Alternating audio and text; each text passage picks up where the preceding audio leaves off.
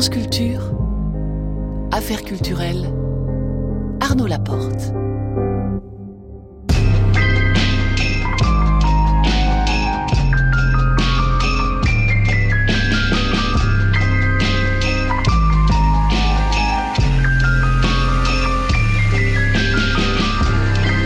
Et ce soir, nous recevons le compositeur Georges Apergis à l'actualité très fournie en ce début de saison. À 19h20, affaire en cours avec Marie Sorbier qui s'entretiendra avec Claude Forest, enseignant-chercheur en économie et sociologie du cinéma à la Sorbonne Paris 3, alors que sort en salle une visite guidée de l'exposition Léonard de Vinci au Louvre à 19h20.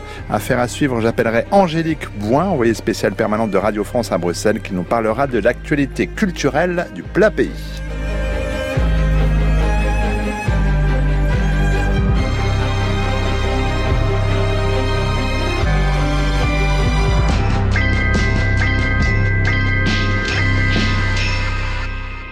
Bonsoir Georges Apergis. Bonsoir. Actualité très fournie euh, pour vous, je l'ai dit, avec notamment la création française d'une nouvelle pièce Intermezzi. Ce sera au Festival Musica à Strasbourg au lendemain de sa première mondiale à Cologne. Euh, ce sera la semaine prochaine. Il y a eu aussi la première mondiale du cours de la vie à la Philharmonie de Berlin. C'était le 4 septembre dernier un mois bien chargé, comme souvent, hein, avec votre travail qu'on entend dans le monde entier depuis depuis une cinquantaine d'années. Euh, maintenant, Georges Apergis, euh, parce que vous avez commencé très jeune. Euh, pourtant, votre euh, vocation première semble avoir été euh, la peinture. Il faut dire qu'avec un père sculpteur, une mère peintre, vous sembliez avoir des prédispositions. Qu'est-ce qui a fait que vous avez quitté la peinture, les tableaux pour les partitions? Je n'ai jamais compris pourquoi. en fait, je... il, y a, il y a eu un moment où, bon, je faisais du piano depuis que j'étais petit. Euh, J'adorais la musique. J'écoutais beaucoup de musique. Mais j'étais vraiment pris par la peinture.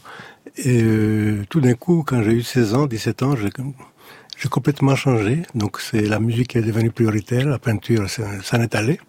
Complètement. Et je suis parti vous à Paris. Plus, vous n'avez plus peint après cela? Non. Après, je, bon, je bricolais un peu, mais comme ça pour euh, pour m'amuser quoi. Mais c'était c'était plus. Je, je pensais plus du tout à la peinture. Je pensais à la musique beaucoup.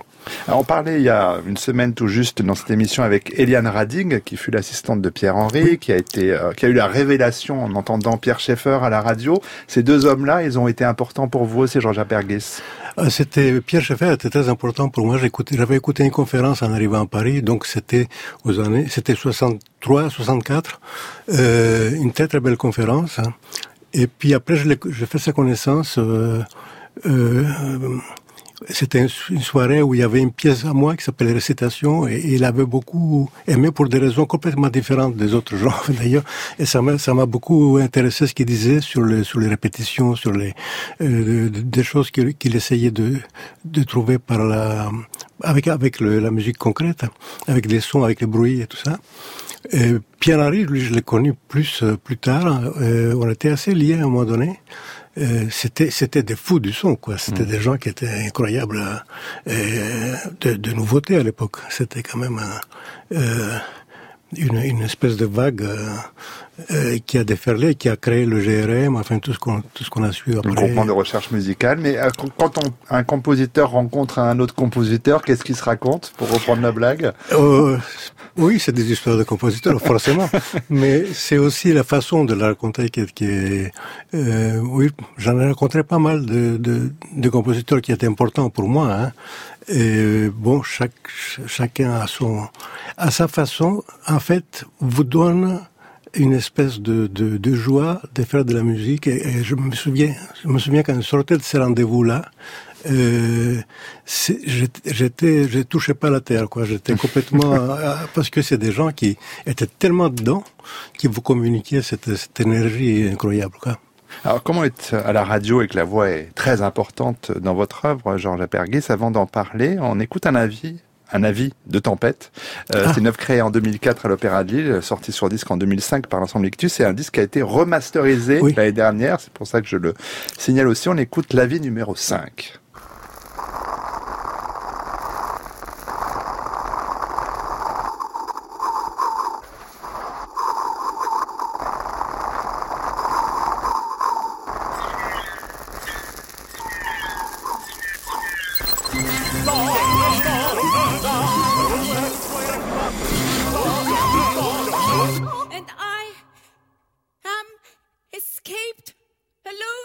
Tell thee minimum exnerstat énergie y a lac luculaire d'une figure efface diffuse sans fureur les autres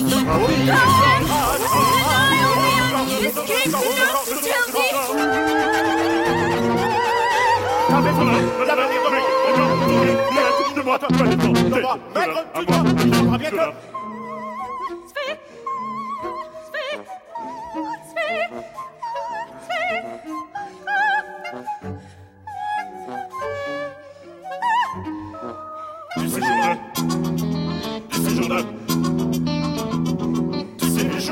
tellement j'ai crié.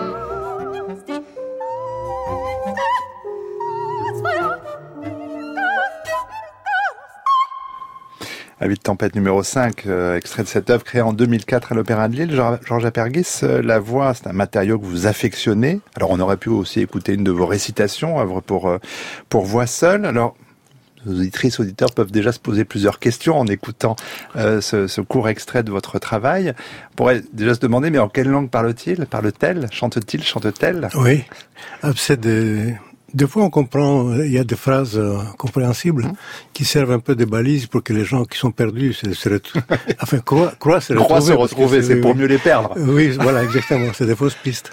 Mais souvent, c'est des, c'est des mots, enfin, c'est des, c'est un travail sur la sonorité de la langue, beaucoup sur la langue française, Mais pas seulement. et- mais pas seulement. Avec des Euh, bouts d'anglais, des bouts d'allemand. Voilà. Peu à peu, comme j'ai commencé à travailler avec des chanteurs et des musiciens d'autres pays, donc ça s'est un peu élargi. Et c'est, pour moi, c'est aussi important que, le, que les auteurs de son, que les mélodies, par exemple, que, la polyphonie, c'est ces matériaux sonores que la langue crée. C'est une chose très importante pour moi. Enfin, je la trouve, euh, je trouve ça très riche. hein. Ça m'a toujours intéressé de savoir comment les mots sont fabriqués, comment, comment ces sonorités-là, d'où ça vient en fait, ces mots dont, dont on se sert tout le temps et qui se sont polis peu à peu euh, pendant les, les siècles, comme ça, c'est, assez, assez drôle de voir ça. Par exemple, entre le, le- le français de Rabelais et le français d'aujourd'hui, combien de consonnes se sont peu à peu abîmées à, à force d'être euh, d'être prononcées et peu à peu il y a les voyelles qui ont, qui ont pris là-dessus. Donc euh, c'est intéressant de voir ça. On entend bien aussi que vos interprètes euh, vous ont demandé une forme de virtuosité très particulière, mais au-delà de la virtuosité, euh, comment est-ce que vous dirigez vos interprètes? Que- que- Quelles indications leur donnez-vous? Euh, J'essaye de ne pas trop dire des choses euh, qui sont qui imposent, disons, des choix. J'essaye de proposer des, des pistes et puis que, que les choix viennent viennent d'eux en fait. C'est une espèce de euh, parce que euh, j'ai appris ça euh, en, en voyant travailler par exemple un metteur en scène comme Antoine Vitesse, c'est-à-dire de comment faire en sorte que l'acteur trouve en lui-même euh, comment interpréter tel ou tel fragment, plutôt que de lui dire c'est ça, euh, voilà, il faut il faut aller dans ce sens-là. Ce qui est ce qui est un peu réducteur toujours parce que les gens sont tellement riches qu'il vaut mieux il vaut mieux qu'ils trouvent. Par, des fois, on a des surprises euh, incroyables, des, des choses qui sortent comme ça et qu'on s'attendait pas. Est-ce que il vous faut êtes- patient, quoi. Pardon, est-ce que vous écrivez, euh, Georges Apergis, différemment pour les voix et pour les instruments, ou est-ce que pour vous, finalement, la voix est un instrument comme un autre?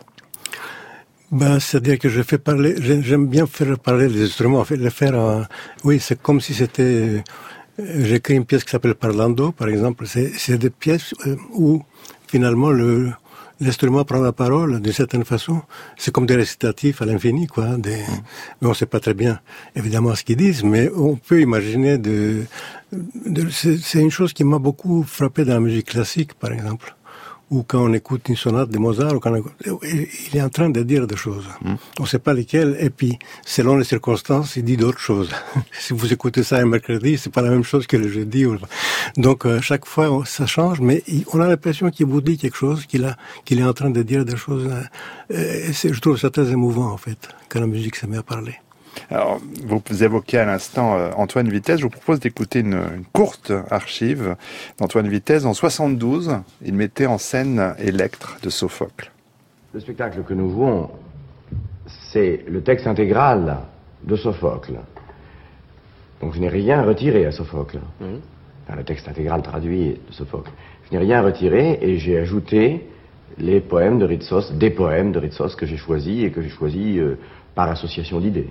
Ritsos, je crois que c'est un des plus grands poètes euh, actuellement vivants au monde. C'est un homme d'une soixantaine d'années qui a eu beaucoup d'ennuis, comme vous le savez, avec le régime dit des colonels et qui est actuellement en Grèce euh, en liberté, après avoir euh, après avoir été déporté euh, à la suite du putsch.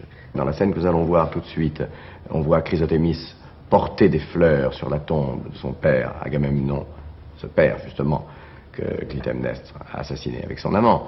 Et Électre va intervenir sur ces fleurs et va détruire les fleurs.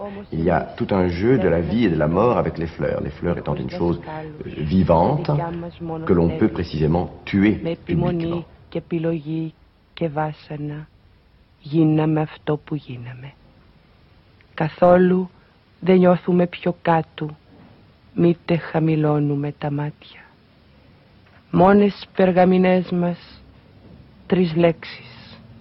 Μακρόνισσος, Γιάρος και Λέρος. Électre de Sophocle, mise en scène par Antoine Vitesse, c'était en 72. Alors, plusieurs choses, évidemment, dans cet archive, Georges Apergis, Antoine Vitesse lui-même, et puis, quand même, la Grèce. Oui. Euh, Vitesse, il occupait quelle place Pour vous, Georges Ah ben, on était très très liés. En fait, on, a, on s'est s'est connus à 72 justement, puis on a travaillé ensemble jusqu'à sa mort en 90. Donc euh, euh, là, c'était Electre. Il a, il a fait, il a fait plusieurs fois Electre. Il a monté plusieurs fois. Il y en a une que- où j'ai fait la musique là, à Chaillot, c'était. Et, et là, c'est beau le, le, le texte de Ritsos parce que ça rend Electre vivante aujourd'hui. Enfin, aujourd'hui, à 72 là, à l'époque. Contemporaine, en tout cas, Voilà. ouais. C'est-à-dire que c'est, euh, il parle justement de colonel et de, de ce qui s'est passé à ce moment-là. Enfin, les trois camps euh, qu'il y a eu, trois camps de concentration. Elle dit il y a trois mois à la fin. Vous vous avez pas compris. Ben, vous savez. vous êtes là pour nous traduire. Oui, oui. Oui, oui. Voilà. Et euh, il a il a recommencé euh, la dernière euh, mise en scène qu'il a fait, c'était euh, sur une- euh, un décor de Yanis Kokos. C'était une, une maison d'Athènes contemporaine. Quoi. On voyait le Pirée, en fait, on voyait les bateaux même qui passaient au loin. Et euh, c'était en fait aujourd'hui le retour d'Oreste. Euh, complètement impliqué dans la politique de- du moment. Et donc, euh, voilà, le grec qui revient de l'étranger. Enfin bon. Qu'est-ce qui, C'est qu'est-ce un- que vous avez, qu'est-ce qui vous a le plus marqué euh, en, en fréquentant l'homme de théâtre, Antoine Vitesse? Qu'est-ce qui vous a appris sur le théâtre, Georges Apergis Oh, tellement de choses. Là, Trop? Oui, ben, je sais Beaucoup? pas, j'étais, souvent en répétition. Ça, Hum. ça m'intéressait beaucoup de voir comment, euh, comment les choses ve- venaient. Il y a une chose que j'aimais beaucoup chez lui, euh, que j'ai appris aussi, c'est que, quoi qu'il arrive, ce n'est jamais la faute des acteurs. C'est, c'est, ça ne peut être que la faute du metteur en scène. Donc c'est lui qui, qui guide les répétitions. Et donc, euh, cette espèce d'amour des acteurs était une chose extraordinaire qu'il avait vraiment euh, en lui, quoi, très très fort. Euh, et puis ensuite, c'est la patience, la patience de voir la, la chose venir et ne jamais euh, essayer de, euh, de dire mais je vois, il faut aller. Il le savait, mais il laissait les autres trouver leur façon de- d'y parvenir, en fait. Ça, ça vous a servi à vous-même plus tard pour beaucoup. votre propre travail? Oui. Et puis il y a aussi une autre chose que j'ai appris, c'est l'oubli, c'est-à-dire d'oublier, en sortant de la répétition, de ne plus y penser et d'oublier jusqu'au lendemain. Et penser à autre chose, lire, euh, vivre sa vie. Et puis le lendemain, qu'est-ce qu'on a fait hier? Et Je parle des spectacles. Ah, ouais. Et tout d'un coup, tout vous saute aux yeux, ça veut dire, si, si ça va pas, c'est immédiatement visible, et si ça va, on continue, quoi, On- ça va. on- et- mais c'est pas, parce que le fait d'y penser tout le temps, ne pas oublier, vous êtes tout le temps dedans, vous pouvez- vous n'avez pas la distance nécessaire pour pouvoir Mm. avancer, quoi. Et donc, pour moi, ça a été une leçon de, de savoir oublier, Alors, savoir oublier, vous n'oubliez pas la Grèce. Georges Apergis, dont vous êtes parti, vous aviez quoi, 17 ans quand vous avez Oui, quitté la oui, Grèce? oui. Quel lien euh, vous avez gardé avec votre Oh, pays de naissance C'est des liens pas tellement géographiques parce que j'y vais, le- enfin j'y vais quand il y a de, des concerts ou des choses comme ça. J'ai plus personne là-bas, mais mais en même temps à l'intérieur, bah, évidemment c'est c'est le lien quoi. C'est- ouais. Ça signifie quoi pour vous d'être grec? Bah c'est c'est c'est une quand j'étais enfant c'était quand même une leçon de d'humilité et de pauvreté aussi. C'est des pays quand même euh, qui sont très fiers d'eux, mais qui sont très ils sont obligés de, passer par une certaine compréhension de de ce qui est nécessaire et ce qui n'est pas. Et comment est-ce qu'on peut vivre avec juste le nécessaire et, je pense que ça va être de plus en plus d'actualité pour eux parce que déjà la misère dans les dans les pays, pas, les- pas dans les la grande ville aussi, mais dans, la- dans les campagnes, c'était quand même assez prononcé. Et là, je pense avec ce qui arrive, euh, je sais pas comment, avec tout ce qui s'est passé avec l'Europe, euh, tout- toute cette euh, pagaille euh, d'impôts, de taxes, de machin. Donc, je sais pas. Il faut, il faut voir comment ça, se poursuit. Nous, on va poursuivre notre discussion euh, Georges Aperguis dans une petite dizaine de minutes, mais auparavant, comme c'est le cas tous les soirs, aux alentours de 19h20, nous accueillons Marie Sorbier.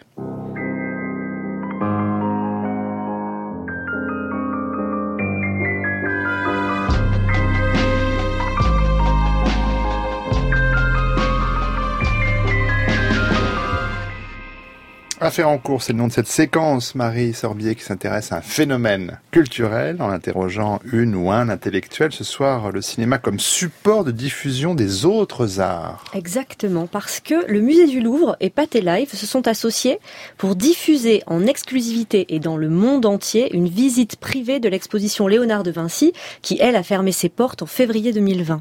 Alors, c'est un film spécialement créé pour le cinéma, et cette visite est une occasion évidemment de s'approcher au plus près des œuvres de Léonard, et elle entraîne le spectateur dans une déambulation nocturne en compagnie des commissaires de l'exposition, Vincent Delieuvin et Louis Franck. Et pour euh, s'interroger sur ce rôle que prend le cinéma dans la diffusion des autres arts, Marie Sorbier, vous avez demandé à Claude Forest, enseignant-chercheur en sociologie du cinéma, si nous assistions à une nouvelle tendance. Ce n'est pas tout à fait une tendance, c'est un effet d'actualité là qui est davantage marqué en raison de la crise sanitaire et du Covid, euh, qui réoriente un petit peu la stratégie de, de certains acteurs. Alors, sur ce qu'on appelle le hors-film, le hors-film existe depuis la nuit des temps, hein, depuis le début du cinéma. Tout au début du cinéma, la projection des films eux-mêmes était euh, minoritaire. Les, les forains faisaient de multiples spectacles à l'intérieur, la femme tronc, euh, la femme à barbe, etc., les rayons X, et du cinéma. Peu à peu, ils se sont spécialisés et euh, n'ont fait que du cinéma. Mais même pendant très très longtemps, si vous en souvenez, pendant les années 30 à 60, euh, il y avait euh, autre chose que du cinéma dans les salles, hein, euh, ce qu'on appelait la première partie, euh, les chanteurs, les concerts, etc. Voilà. Alors tout ça s'est estompé dans les années 70 euh, en raison de, du cinéma permanent, des complexes cinématographiques, et puis revenu dès les années 80 avec la vidéo. On a trouvé que la vidéo était un moyen effectivement de diffuser euh, à l'époque en basse résolution, mais quand même euh, d'autres choses, en particulier des, des concerts. Voilà. Alors ça s'est généralisé, on en a reparlé davantage avec euh, le numérique, hein, il y a une, une dizaine d'années, qui permettait de, sous une bonne qualité, de diffuser tout type de spectacles, donc aussi bien des retransmissions d'opéra, des événements sportifs, euh, des conférences et ainsi de suite, voilà, pour faire des recettes euh, un petit peu euh, annexes et proposer, selon les lieux, d'autres spectacles que le cinéma, le film de cinéma euh, proprement dit. Voilà. Alors, je trouve que l'actualité, encore une fois liée au Covid, fait que certains groupes comme Pathé euh, s'en sont saisis euh, pour dire, bah voilà, puisque les contraintes sanitaires font que le déplacement dans les musées et peut-être ailleurs est devenu plus difficile, notamment pour les scolaires, eh ben on va pouvoir leur proposer un petit peu comme ça en virtuel dans les salles. Voilà, c'est une opportunité. Il me semble mais vous, vous, pouvez me contredire, qu'il y a un cap qui a été franchi parce qu'entre la retransmission, par exemple, d'une pièce de la Comédie Française ou d'un ballet du Bolchoï, ce que, ce que fait aussi Pathé Live, et puis euh, ce nouveau film hein, qui sort, qui est donc une visite guidée de l'expo Vinci au Louvre, mmh. mais qui est donc un film et non pas une captation comme on a pu l'avoir à, à la Comédie Française, par exemple. Est-ce qu'il n'y a pas quand même quelque chose là qui a, qui a glissé, qui s'est un petit peu décalé? Tout à fait. C'était sous-jacent là depuis 3-4 ans euh, parce que justement la technologie euh, permet euh, d'autres choses, hein, justement en termes de visite virtuelle. Euh, et je pense qu'après d'ailleurs ça va aussi s'améliorer hein, et offrir d'autres d'autres attraits, peut-être en relief, etc., etc. Donc c'est une amélioration en termes quantitatifs, c'est une variation, mais pas un changement d'état fondamental. Est-ce que ce, ces films, ou ces retransmissions, ont selon vous une valeur autre que didactique? Je veux dire, est-ce qu'on pourrait y ajouter une valeur esthétique? Est-ce qu'il y en a pour leurs créateurs en tout cas? Ah oui, tout à fait. D'abord, il y a beaucoup d'essais, il y a beaucoup de créateurs justement, hein, plutôt des infographistes, qui se penchent sur la question pour rendre euh, aussi peut-être euh, interactif, par exemple. Hein, voilà, euh, aller à tel endroit plutôt qu'à tel autre, sous tel angle plutôt que tel autre, permettre aux spectateurs de choisir et d'ailleurs dans une même salle que plusieurs spectateurs choisissent différentes options. Donc tout ça, oui, oui il y a des essais, euh, des recherches qui sont très avancées de la part de certains fournisseurs de, de, de faire de la création justement à, à partir de, de, ce que permet justement l'outil euh, numérique. On écoute un extrait de ce film, Une nuit au Louvre, Léonard de Vinci, qui sort en salle mercredi 16 septembre. Une grande liberté d'invention ressort de tous ces feuillets préparatoires. Une liberté qui le pousse à interroger la forme et l'amène à maîtriser ce qui pouvait manquer à ses œuvres de jeunesse. La restitution du mouvement et la compréhension des expressions de l'âme. C'est ainsi qu'il aborde une des œuvres qui marquera son évolution artistique et personnelle. La Vierge à l'enfant, dite Madone Benoît.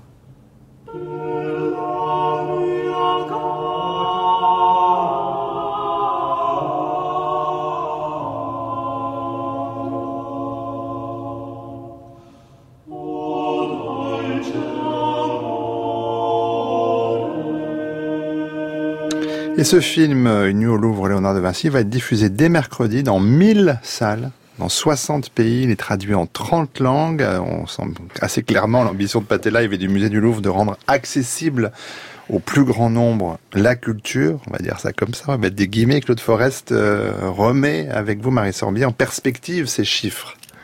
La domination, faut quand même le relativiser. Hein. Aujourd'hui, tout ce qu'on appelle le, hors-film, hein, donc tous ces retransmissions dans les salles de cinéma qui ne sont pas des films de cinéma, ça représente 0,5% des entrées.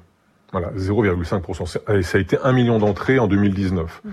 Donc même si on a une progression qui est importante hein, ces dernières années, de l'ordre de 15 à 20% par an, en raison de l'augmentation du type de spectacle, de là à dominer, euh, on, on, a une marge de progression qui est quand même euh, conséquente. En revanche, je pense qu'effectivement, du fait de la qualité du produit euh, qui est proposé, du fait aussi de la notoriété qui est liée au Louvre, à Léonard de Vinci, etc., ils tentent quelque chose qui est aussi, je pense, très lié à l'actualité, encore une fois, hein, avec le Covid, avec euh, le confinement. Donc, c'est une stratégie euh, qui, qui, qui, se conçoit. Il avait tenté aussi avec euh, les ballets du Bolchoï, je crois, hein, voilà, dans, dans de nombreuses salles. Euh, le succès est quand même très très relatif. Hein. Si on prend des chiffres l'année dernière, le plus gros succès là du hors-film, c'était le concert de Mylène Farmer. Voilà euh, c'était jamais que 130 000 entrées. Alors c'est beaucoup en soi euh, par rapport à une salle de concert euh, traditionnelle naturellement, mais par rapport aux entrées du cinéma, net la semaine dernière, c'était un million d'entrées, vous voyez. Donc faut relativiser. Est-ce que, euh, selon vous, le cinéma peut-il se substituer au choix du regard du spectateur? C'est-à-dire que quand on est au théâtre ou dans une exposition, on choisit ce que l'on regarde, quelle partie du tableau, quel tableau devant lequel on passe ou ne passe pas. Là, évidemment, puisque c'est monté, on nous impose quelque part un regard, ou en tout cas on nous guide dans un regard, que ce soit d'ailleurs sur un ballet ou sur une exposition. Tout à fait. Là, là-dessus, vous avez raison. C'est un choix euh, important. C'est forcément le choix du créateur, en l'occurrence là, voilà, du, du, logiciel ou de la visite virtuelle. Bon, D'où les tentatives hein, pour pallier à ça, parce que l'objection est tout à fait juste, de programmes où justement il y aurait une possibilité euh, de choix de la part du spectateur. Voilà, en cliquant, donc il y a un appareillage qui existe déjà naturellement, mais en cliquant euh, à droite, à gauche, en haut, etc la visite virtuelle pourrait réellement s'individualiser. C'est un choix d'amélioration. Ça existe pour des petits programmes, pour visiter des cathédrales, par exemple, etc. La cathédrale de Strasbourg, ça existe déjà, ça a été fait. Voilà. Et c'est pour ça que je n'y crois absolument pas en termes de développement. Vous voyez, euh, c'est pas possible parce que les, les, esthètes, les gens qui veulent euh, flâner, qui veulent découvrir, euh, etc., ils veulent le faire à leur guise, à leur rythme, et puis effectivement orienter le, le regard. C'est pour ça que je ne pense pas du tout que ça puisse se répandre. Vous pourrez donc dès mercredi vous faire votre propre opinion sur le plaisir que l'on peut ou pas éprouver à cette visite privée d'une exposition au cinéma. Merci beaucoup Claude Forest. Merci euh, Marie Sorbier, Georges Apergis. euh, je ne sais pas si vous avez eu l'occasion de voir l'expo Léonard de Vinci en vrai. Oui, je l'ai vu en vrai. Ouais, L'idée de la voir euh, au cinéma. Ben, c'est pas parce que ça m'a tellement ému de- d'être tout près des petits cahiers et Hmm. de voir ça en vrai. Quoi. toute la salle des codex et des Voilà. extraordinaire. Et puis les ébauches, Mm. le- tous les, Mm. tous les, euh, oui, j'étais étonné de, de combien c'est petit. Euh, J'imaginais son, son atelier euh, avec les, avec la lueur de bougies et, et on s'est dit tout ça, c'est vraiment un petit univers d'hommes. Euh, avec la lumière, les petits cahiers, ça a l'air tellement minutieux et tellement euh, en même temps tellement intime, quoi, que je sais pas, comment- il faut voir le film maintenant. Alors, C'est- Marie, euh, vous qui l'avez vu le film, on se rend compte quand même de la taille. J'imagine que la question des échelles, elle est, elle est présente dans le film. Oui, tout à fait. C'est quand même très bien fait. Le film est très bien réalisé. Esthétiquement, c'est très beau. Euh, après, avec ce, ce- Avec les cette- réserves, vous avec avez la réserve énoncée de, du choix ou pas, en tout cas de la visite imposée par les deux commissaires. Bon, à voir dès mercredi.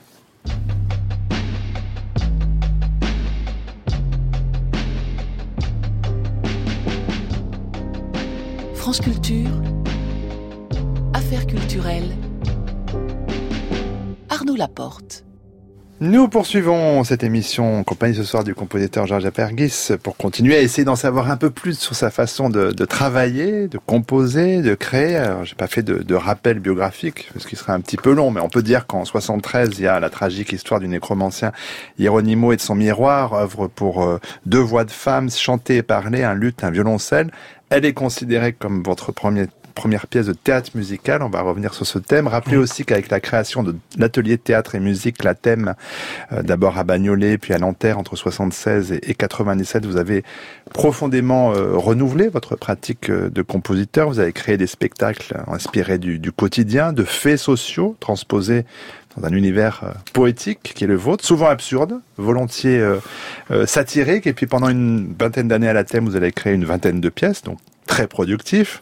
Euh, euh, pour revenir sur le thème, terme euh, théâtre musical, on vous y associe souvent, Georges Apergis. c'est un, un terme qui vous intéresse pas vraiment. Ce qui vous intéressait, pour le dire un peu, un peu rapidement, c'est de, de débrancher toutes les composantes de l'opéra, de, de repartir sur la partition comme dispositif pour distribuer aussi bien l'image, le texte, les textes. Il fallait faire table rase?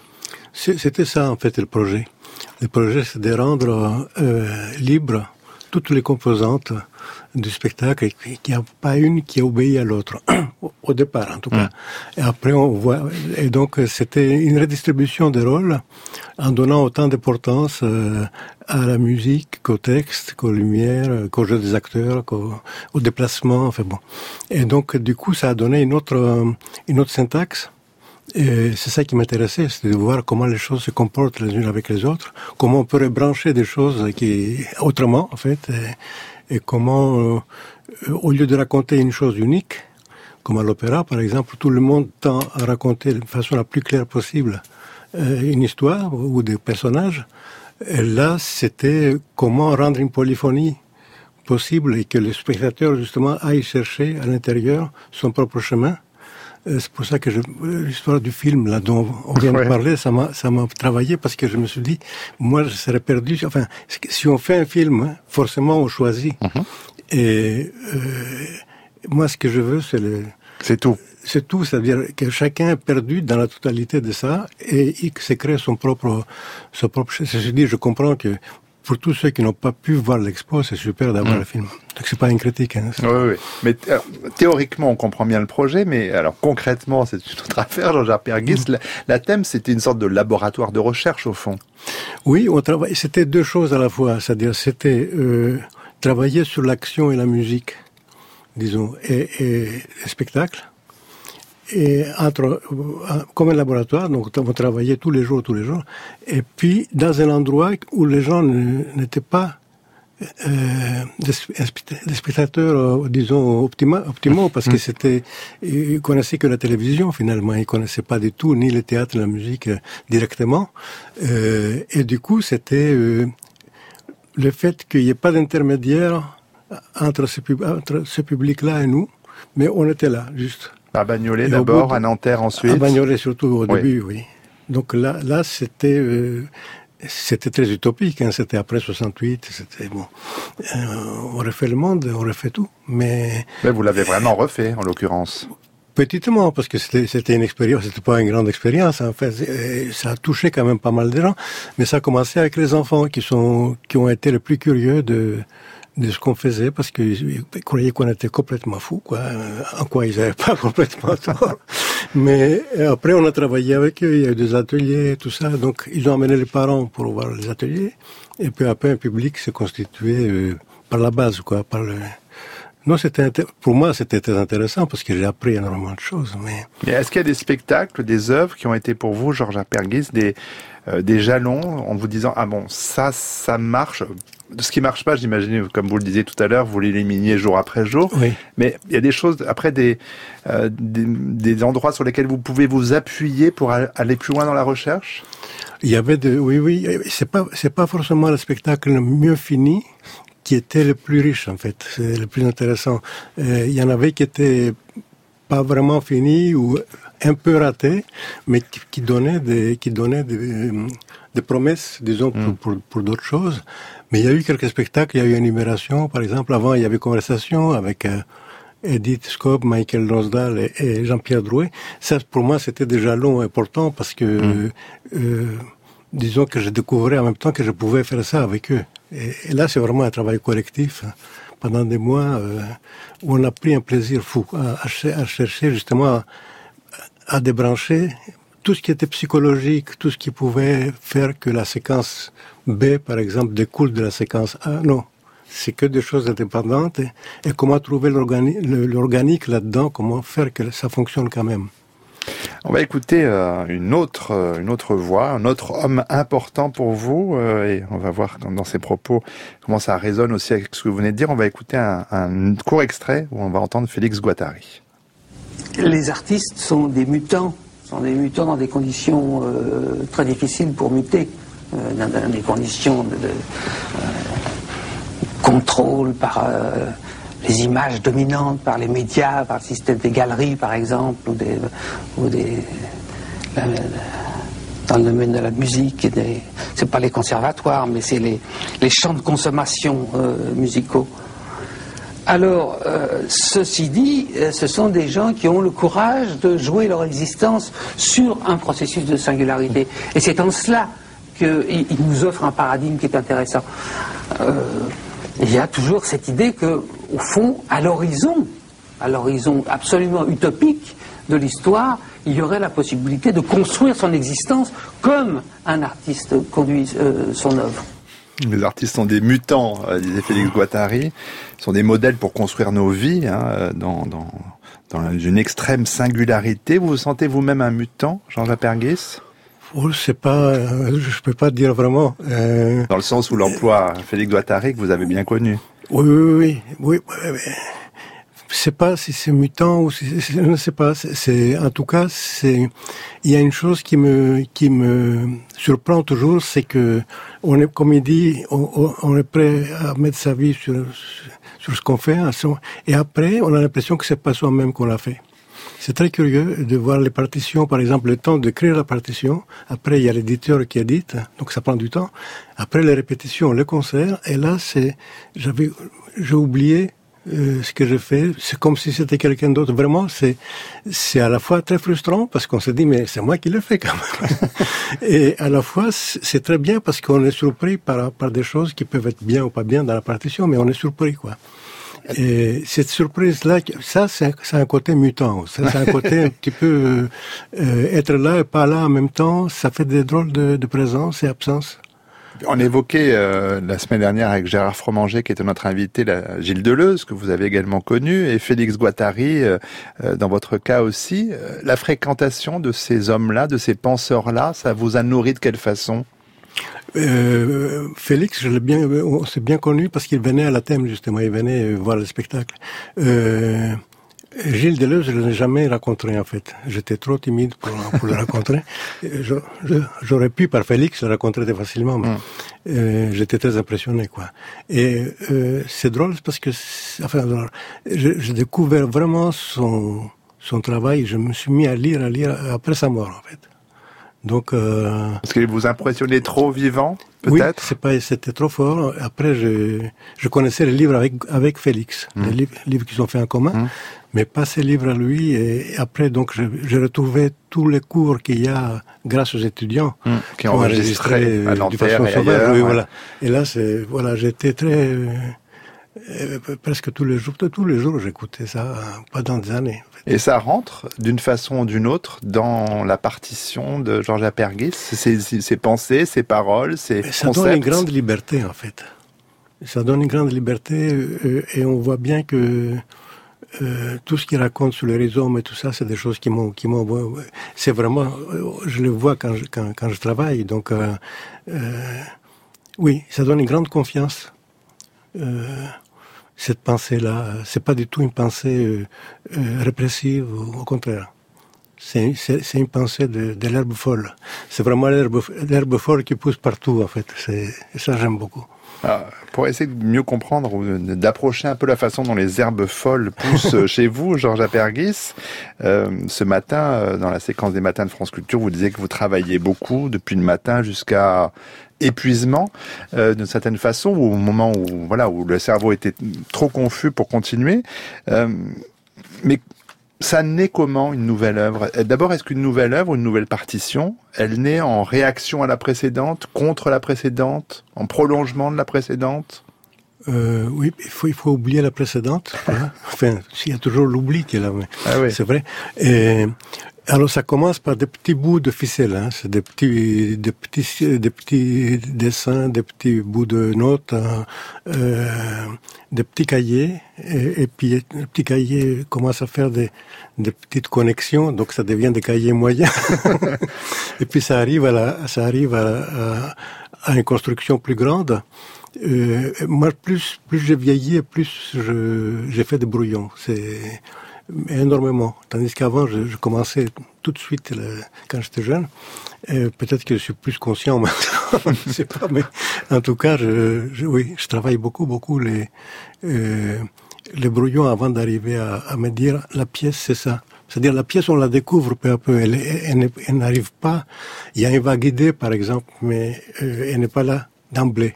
Il faut la, il faut la laisser vivre. euh, Elle vous amène aussi, par- parfois, elle a sa propre existence au bout d'un moment. Une fois que vous avez quelques pages, euh, il y a son propre rythme. Et elle vous propose aussi des rencontres, des séquences qui se rencontrent. On se dit, mais ça, ça, ne peut jamais marcher. Et en fait, sous certaines conditions, ça peut donner des choses très inattendues. Donc, euh, il, faut, faut être très prudent. Il faut regarder ça comme quelque chose qui est en train de naître, en fait. Et ça prend, ça prend du temps pour se dire, ah, ça, ça va à peu près raconter ça, formellement ou, ou euh, s'il y, a- y a du texte, euh, comme, comme, comme une pièce euh, à texte ou, ou un petit spectacle. Mais déjà la forme, quelle forme ça prend en fait Comment ça se répand? Si, si, si, on, si on versait de l'encre sur le... Comment, comment, il se, comment il se répand sur, la, sur le papier blanc? Et donc, euh, il faut être patient pour... Passion et se laisser agir par, euh, Oui. par ce qui arrive? Oui, beaucoup. C'est comme un enfant en fait. Il faut, il faut être, il faut être vraiment à l'écoute parce que il y a des choses qui arrivent qu'on qu'on pouvait pas prévoir et qui sont tellement plus fortes que, que tout ce qu'on avait euh, au départ comme, comme idée. Que, mais pour ça, il faut, il faut prendre du temps, il faut flâner, il faut perdre du temps. Il faut, il faut pas vouloir aller trop vite. Mais en parlant d'une autre conversation euh, l'an dernier avec Pierre Soulages, il disait que ce qui l'intéressait dans une nouvelle toile, c'est qu'il ait une surprise. C'est un peu la même chose pour ça. vous. Il faut Oui. que ce soit, vous soyez surpris par votre travail. Mais sinon, on- sinon on s'ennuie. Parce que si on recommence à éternellement le même, euh, ce, qui est, ce qui est intéressant, c'est ça. C'est que- qu'est-ce qui maintenant, qu'est-ce qui va se passer? Euh, C'est pour ça que je lis beaucoup de polars, parce qu'en fait, Ah oui? c'est un peu la même chose. Que, on est des détectives, en fait. On se dit, mais maître, qu'est-ce qui se passe là? Euh, Qu'est-ce qu'on fait? Euh, Où ça va, en fait? Et je pense que c'est ça qui fait, qui fait courir, en fait. C'est, la curiosité et, et l'inconnu. Alors du coup, je suis curieux de savoir quels sont vos auteurs de romans policiers préférés. Oh, mais lu- Vous lisez tout? Tout, oui. Lu Les bons, les moins bons? Bah, J'ai lu le grand classique, euh, Ahmet, euh, enfin tous Chandler, les grands euh, Chandler et tout ça. oui. Mhm. Et les Là, contemporains ré- Récemment, je lis Simenon. Ah. Je- bah, Il y a Idridasson, il y en a, enfin, il y en a, oui, tout ce qui me tombe sous la main. je- Ah oui, Polar. J'aime bien parce que c'est, je, je m'identifie au détective immédiatement qui cherche à trouver la, la solution. En fait, c'est ce que j'ai fait toute la journée. Alors, cherchez la solution. euh, transition. Encore 72, il y a encore une dernière archive dans cette euh, émission d'affaires culturelles ce soir, c'est Claude Lévi-Strauss. En 72, il est interrogé sur l'avenir euh, et se posait les, les questions, la question des conditions de création. Nous avons tendance à devenir euh, de plus en plus euh, des consommateurs et des consommateurs euh, boulimiques des richesses qui nous entourent, qu'il s'agisse des richesses concrètes de l'univers et que nous détruisons en les consommant, ou des richesses intellectuelles que nous absorbons avec euh, une intensité, une rapidité beaucoup plus grande que nous ne parvenons à les renouveler. Enfin, il nous faut euh, toujours un musée imaginaire et le fait que l'expression soit née de notre temps euh, est significatif, qu'il nous faille à chaque seconde avoir à notre disposition tout le capital intellectuel que l'humanité s'est trouvée avoir produit euh, euh, dans toute son étendue depuis son origine et euh, que ça nous suffise à peine pour nos besoins me semble inquiétant pour un, avenir qui, enfin dans la perspective où je me place, exigerait bien davantage cet équilibre entre, disons, la communication et la non-communication euh, qui a été le caractère euh, des grandes époques euh, créatrices. Nous nous posons constamment le problème d'établir de meilleures communications entre les hommes, peut-être aussi une certaine surdité est-elle féconde du point de vue de la création véritable Les grandes époques ont été celles où euh, les hommes euh, communiquaient suffisamment pour euh, pouvoir se féconder réciproquement et où en même temps la communication se trouvait freinée et ralentie de manière assez substantielle pour qu'ils puissent tirer pleinement profit des avantages de la communication proprement dite.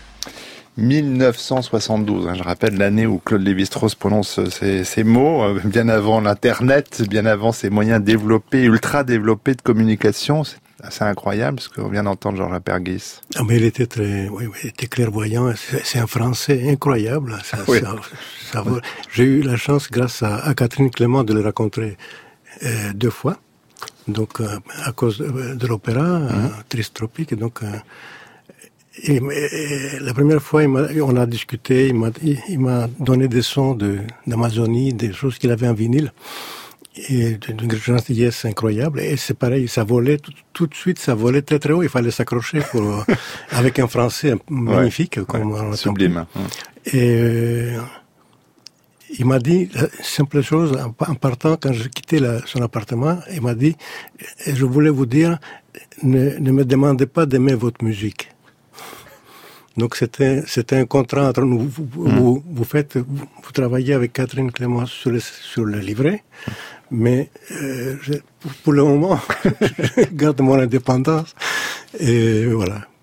Mais euh, le progrès technologique, alors euh, donc il a, il a été très fort depuis ses propos de, de Claude Lévi-Strauss. Pour autant, euh, ça a quand même une incidence importante sur votre travail grâce à l'ordinateur.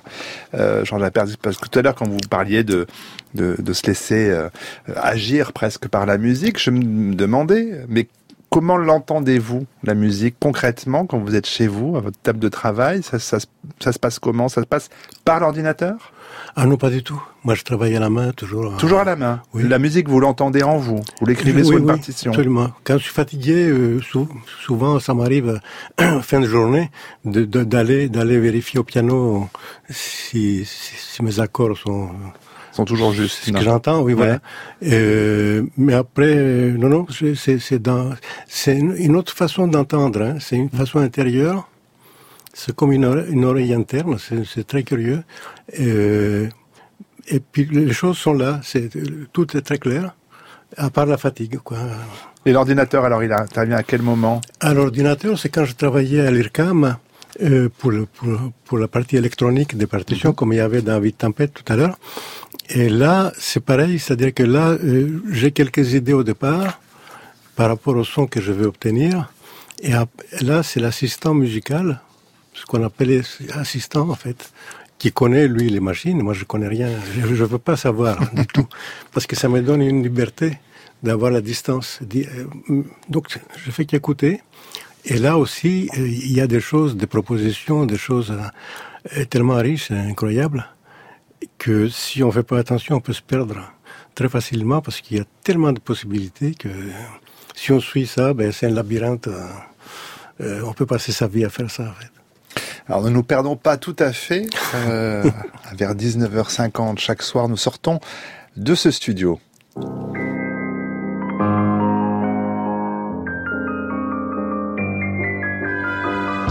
France Culture, Affaires culturelles, Arnaud Laporte. Chaque soir, on sort de studio pour aller en région, à l'étranger. Tous les lundis, euh, c'est avec une ou un envoyé spécial permanent de Radio France que nous avons rendez-vous. Ce soir, direction Bruxelles avec Angélique Boin et on va évoquer avec vous, Angélique, la rentrée littéraire sur fond de crise dans l'édition, puisque l'épidémie de Covid n'a pas épargné le secteur euh, en France comme en Belgique, mais les Belges, euh, avec le, leur humour bien connu, ont lancé une campagne cet été pour essayer de sauver leurs éditeurs. C'est bien cela, Angélique? Ah oui, sur le modèle en fait euh, des frites. hein. L'an dernier, pour sauver la pomme de terre belge en surstock, il y avait eu une campagne de presse avec le slogan "Manger des frites deux fois par semaine". c'est ce que disait, euh, c'est ce que disait la pub, hein, financée par les négociants de pommes de terre. Eh bien, cet été, figurez-vous qu'on a vu des affiches nettement plus confidentielles tout de même, hein, disant "Lisez du belge". Un slogan euh, doublé d'une opération de com, baptisé euh, des livres belges dans votre valise. Que vous passiez vos vacances dans les Ardennes, sur votre balcon, hors de vos frontières, remplissez vos valises de livres bien de chez nous, car la culture est le secteur euh, le plus touché par la crise. Achetez donc local. Voilà cette pub. Et puis en dessous, on pouvait lire la définition de local. Attention, un livre édité en Belgique par un éditeur dont le siège social est ici. L'auteur doit être belge. L'ouvrage doit être distribué ici. Ici. Enfin, pour motiver les foules, eh bien l'association des éditeurs belges, qui, qui est à l'origine de cette campagne, avait organisé une sorte de concours. hein. Elle invitait les lecteurs à se photographier en vacances avec leurs livres, à partager les clichés euh, via les réseaux sociaux sur le hashtag DLBDLV, des livres belges dans votre valise. Voilà, un peu comme quand on travaille son nain de jardin pendant les vacances et qu'on poste euh, des clichés. En fait, il fallait voyager cet été avec un livre belge dans ses bagages, Arnaud. Je vous demanderai pas si vous l'avez fait, Angélique, mais on doit quand même la vérité à nos éditeurs. Cette euh, idée de campagne était déjà euh, dans les tuyaux avant cette crise sanitaire. Oui, car la formule lisez-vous le belge avait déjà été testée l'an dernier, elle avait fait euh, le, le buzz. Mais là, avec la crise, on l'a donc ressorti pour euh, soutenir le secteur mal en point, comme me l'a expliqué Benoît Dubois, c'est le directeur de l'association des, des éditeurs. Selon lui, leur chiffre d'affaires va baisser de 25 à 60% Alors cette estimation est large, car, tout va dépendre des chiffres de la rentrée. Il y a un décalage dans les ventes.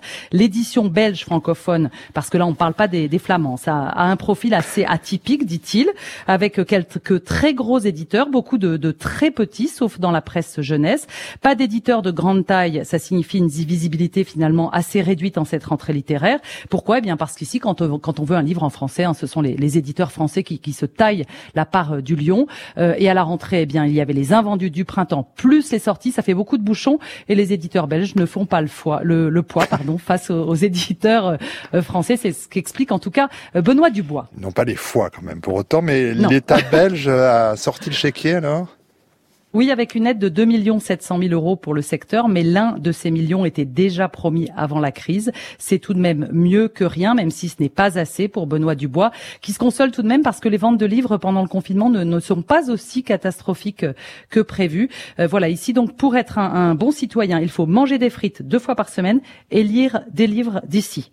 C'est pas très difficile, mais du coup, quels sont les, les livres alors qui font l'actualité, Angélique Boin, les livres belges donc? Alors on aurait pu citer le classique de la rentrée euh, Amélie Nothomb, euh, il est partout ici en devanture, euh, le dernier roman de Jean-Philippe Toussaint aussi, mais en fait ils sont produits par des maisons d'édition françaises, donc ça ne colle pas. Alors si l'on veut parler eh bien de livres belges, autant vous dire que c'est pas si simple à trouver. Je vais quand même vous en citer euh, deux qui ont été, bien accueillis ici par la critique. 100 jours sans Lily, c'est le deuxième roman d'Aliénor de Broc, hein, l'histoire de deux jeunes femmes dont l'une a disparu. C'est émouvant et audacieux, nous dit le journal Le Soir. C'est publié par les éditions euh, On lit, O-N-L-I-T. Hein, voilà ce que ce que j'aime chez les Belges. On lit. C'est comme les noms de restaurants ici. Je vous promets, je vous ferai une chronique un jour J'espère. parce qu'il y a beaucoup de poésie euh, dans les rues de Bruxelles. Euh, vous avez dit deux conseils, le, le deuxième? Eh bien, un album illustré dont la presse a pas mal parlé, euh, un ovni hein, publié par les éditions Tusitala. Ça ressemble à une grande BD en couleur avec plein de messages. C'est le manuel de civilité bio-hardcore. Euh, et puis, il propose des, en fait, des, des- des solutions inédites pour affronter notre quotidien. Par exemple, commercialiser les larmes des pauvres pour remplir des bassins destinés aux riches. C'est complètement loufoque avec des dessins euh, qui ressemblent à des, à des dessins euh, d'enfants. La quatrième de couverture euh, résume pas mal euh, ce, ce- cet ovni. hein. Il faut, dit-il, un, de bonne humeur et désespéré, lire ce livre. Deux, chialer à jamais. Trois, faire un tas global avec la misère du monde local. Quatre, disparaître, point, rigoler. C'est signé euh, par un trio, hein, le poète Antoine Bout, le plasticien Stéphane de Greuf et le dessinateur Adrien Herda. Moi, j'ai adoré. Alors, je, quand même, je profite en- encore un instant de vous, Angélique Boin, parce que ce qui a surtout fait pleurer la Belgique cette semaine, euh, et ce qui a fait pleurer, euh, pleuvoir beaucoup de titres de journaux, c'est la mort d'Annie Cordy.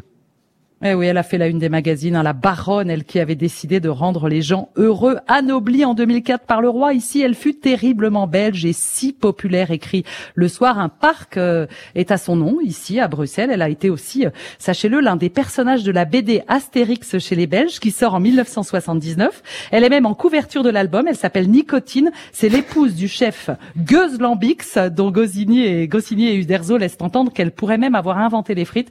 Bref, Annie Cordy, hein, qui avait pris d'ailleurs une devise pour sa vie, inspirée de celle du royaume, c'est ce que raconte Stéphane Bern. La passion fait la force, au lieu de l'union fait la force. Eh bien, merci Angélique Boin pour ce grand tour d'horizon euh, finalement l'actualité euh, vue de Bruxelles. J'attends donc euh, un prochain soir les, les noms de restaurants, les noms de magasins. Et puis euh, n'oubliez pas de l'air belge, hein, surtout euh, Angélique. Ab- absolument, j'ai plein de bouquins là sur, Bon, sur mon on bureau. attend d'autres conseils. Euh, je profite de deux minutes encore avec vous, Jean-Jacques maintenant que vous nous avez dit que vous aimiez lire des, des polars. Est-ce que la musique populaire, la variété, peut-être pas Annie Cordy, mais quand bien même, ça vous intéresse ça, ça, ça travaille votre oreille aussi? Oui, moi, je- j'écoutais, j'étais très proche. Enfin, j'ai beau- beaucoup assisté au concert des Rolling Stones, des Beatles, tout ça. Oui, c'est pas tout à fait Annie Cordy, mais... mais non, mais Annie Cordy, ce qui est formidable, c'est qu'elle a décidé de faire rigoler les gens. Et ça, c'est extraordinaire. Ça, c'est- mettre toute cette énergie-là euh, euh, pour faire rire les gens, pour les rendre heureux. Mais que, quoi, quoi faire de mieux? C'est magnifique, une variété comme ça. Ouais, ça vous plaît enfin, d'avoir d'aborder la vie avec oui, une forme d'humour comme politesse? Ça fait, ça fait du bien, je trouve. Ça fait du bien, oui, oui. Quand j'évoquais tout à l'heure euh, l'univers euh, volontiers satirique, absurde de, vos pièces, il y a de cela aussi, c'est une forme d'humour quand même chez vous. Vous la revendiquez? Beaucoup, oui. Parce qu'en fait, les choses se retournent. C'est-à-dire, la chose est plus grave, tout d'un coup, on peut le voir d'une façon absolument comique. Et inversement, donc, il faut pas, il faut pas euh, euh, reculer devant le comique. Il faut pas se dire, ah ben c'est, euh, euh, quand même la musique, tout ça. Non, non. Il, il est partout. C'est comme dans les pièces de, théâtre, comme partout. Il y a la tragédie, puis à, à côté de ça, il y a l'énergie du comique qui est quand même... Heureusement qu'il est là. De nos jours, en plus, là, c'est... Alors, une toute dernière question, pas comique, mais on évoquait Oui. la disparition d'Annie Cordy. Vous disiez que vous oubliez votre propre travail, mais euh, je ne sais pas si vous avez envie qu'on oublie votre musique. Est-ce que vous pensez à la postérité, Jean-Jacques Perguis Oh, je pense beaucoup aux, aux copains qui jouent la musique, qui sont c'est des familles un peu à Vienne, à, à di- à différentes villes, à Cologne, à différentes villes euh, européennes. Et c'est vraiment des gens avec qui, pour qui j'aime beaucoup écrire. Et je pense vraiment à, ça, à cette communication-là. Après, ce qui va se passer, de toute façon, je ne serai pas là pour le voir. euh, euh, je m'en, voilà. M'en fous un peu.